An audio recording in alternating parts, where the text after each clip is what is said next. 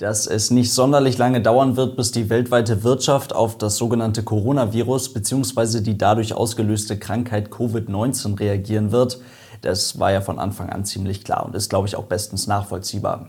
Die Auswirkungen auf die Luftfahrt im Speziellen sind jedoch mittlerweile so vielfältig und so interessant, dass es sich wirklich lohnt, da mal einen etwas genaueren Blick drauf zu werfen. Und das machen wir jetzt. Und damit viel Spaß.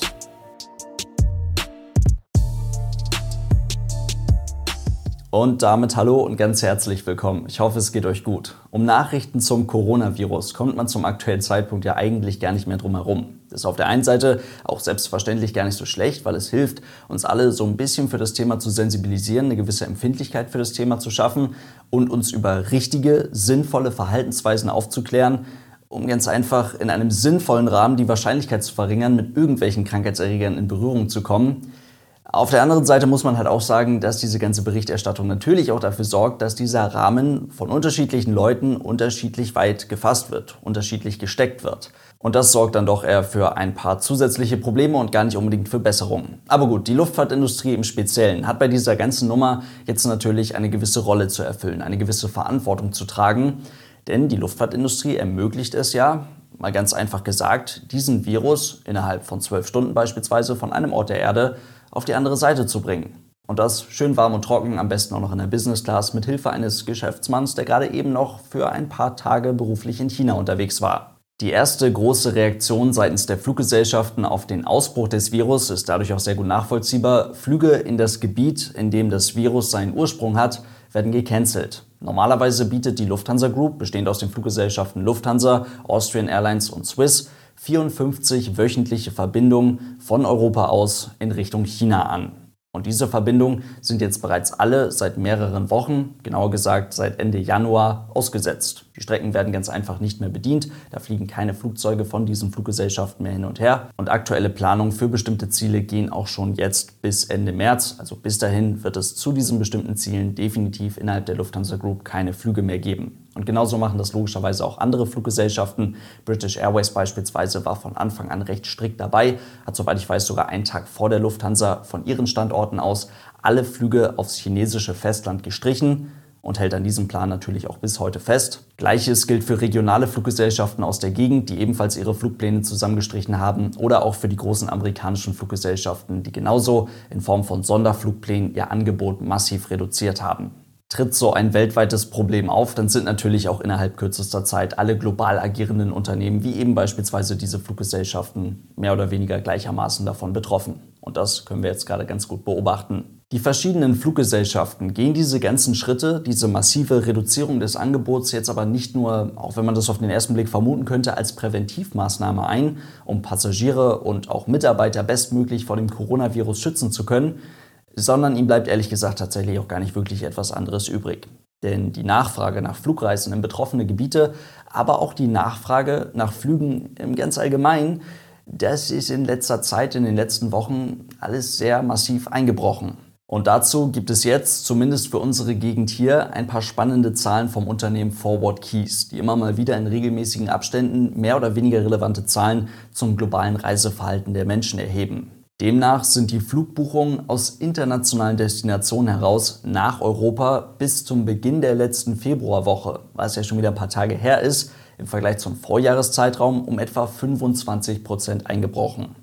Okay, ist schon mal eine ganze Menge, aber in der letzten Februarwoche, als das ganze Thema da mit Italien so richtig ins Rollen kam, da sind die Flugbuchungen im Vergleich zum Vorjahreszeitraum um etwa 80 Prozent eingebrochen, was dann natürlich wirklich nicht zu unterschätzen ist in Italien selbst, also Flüge aus internationalen Destinationen heraus nach Italien, da hat dieser Wert mittlerweile die 100% überstiegen.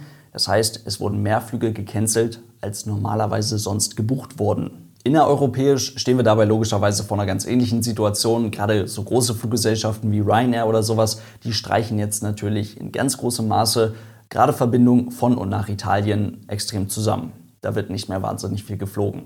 Mit anderen Worten, das, was sich jetzt hier gerade beobachten lässt, das ist ein Nachfragerückgang, den man so schon lange nicht mehr in der eigentlich ja vom stetigen Wachstum verwöhnten Luftfahrtindustrie gesehen hat. Und je nachdem, wie lange das ganze Thema jetzt noch weitergeht, beziehungsweise je nachdem, was das ganze Ding jetzt für Dimension annehmen wird in naher Zukunft, könnte das Jahr 2020 nach dem Jahr 2003 tatsächlich wieder das erste Jahr werden, bei dem man weltweit betrachtet einen Rückgang bei den Passagierzahlen aufzeichnen muss. Und das wiederum kann sich jetzt sehr, sehr schnell zu einem richtig ungünstigen Problem für gerade die Fluggesellschaften entwickeln, denen es in der letzten Zeit sowieso schwer gefallen ist, sich selbst oder den anderen klarzumachen, dass sie nach einer weiter fortschreitenden Konsolidierungswelle definitiv zu den Partnern gehören, die danach immer noch ganz oben auf der Liste stehen sollen.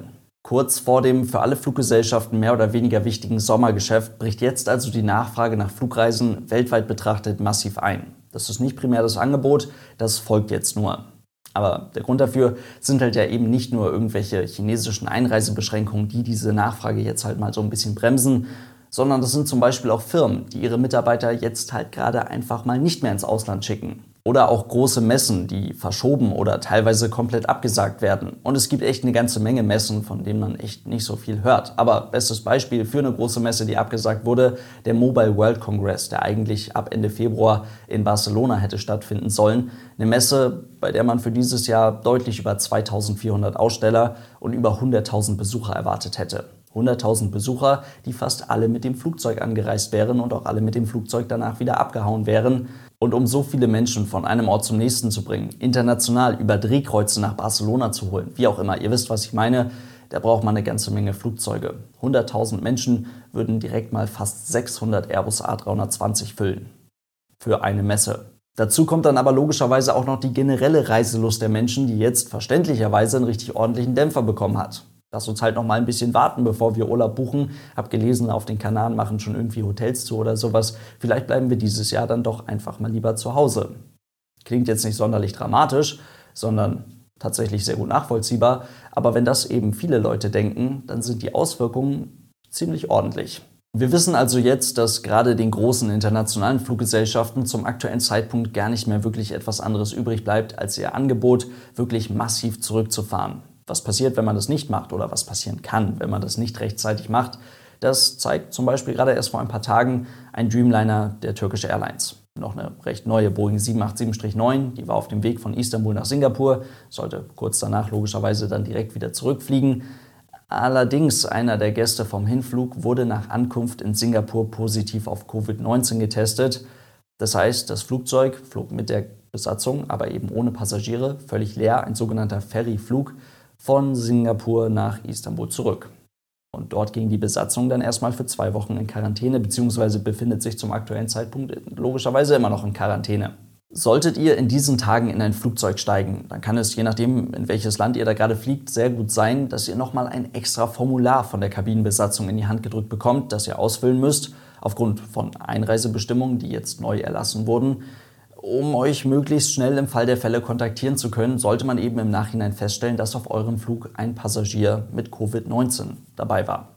Tja, es ist eine absolut menschliche Reaktion, dass man zum aktuellen Zeitpunkt nicht ganz so gerne ins Flugzeug steigt, wie man das vielleicht sonst macht, oder zumindest aktuell nicht ins Flugzeug steigt, wenn man nicht gerade muss. Und dabei ist es für das eigene Wohlbefinden, für das eigene Gefühl dann ja auch nachvollziehbarerweise ziemlich egal, ob die Ansteckungsgefahr realistisch gesehen jetzt eher sehr gering oder extrem gering ist, weil viel mehr wird es sicherlich nicht sein.